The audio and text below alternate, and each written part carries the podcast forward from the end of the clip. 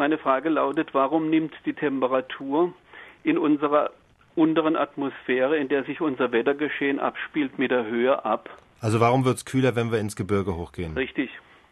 Da kommen mehrere Effekte zusammen. Erstmal ist es ja so, dass mit der Höhe der Druck abnimmt. Das heißt, je höher wir über dem Meeresspiegel sind, desto dünner ist die Atmosphäre, desto weniger Luft lastet sozusagen über uns.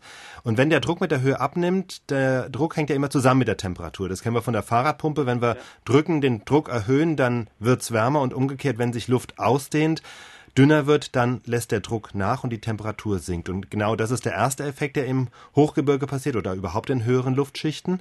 Der andere ist, woher bekommt denn die Luft um uns herum überhaupt ihre Temperatur? Sie bekommt sie hauptsächlich von der Erdoberfläche, das heißt Sonnenlicht scheint auf den Erdboden, wird dort kurzfristig absorbiert und dann als Wärme zurück in die Atmosphäre gestrahlt. Und das heizt die Luft auf und da werden natürlich erstmal die Luftschichten unmittelbar über dem Erdboden als stärkstes erwärmt. Aber dann kommt noch was hinzu, und zwar der Wasserdampf. Auch der hängt mit dem Druck zusammen. Je höher der Druck ist, desto mehr Wasserdampf kann die Luft aufnehmen.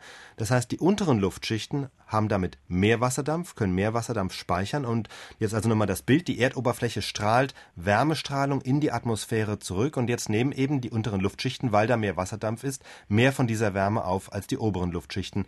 Ja, und deshalb ist es eben auf Meeresniveau wärmer als 1000 oder 2000 Meter drüber.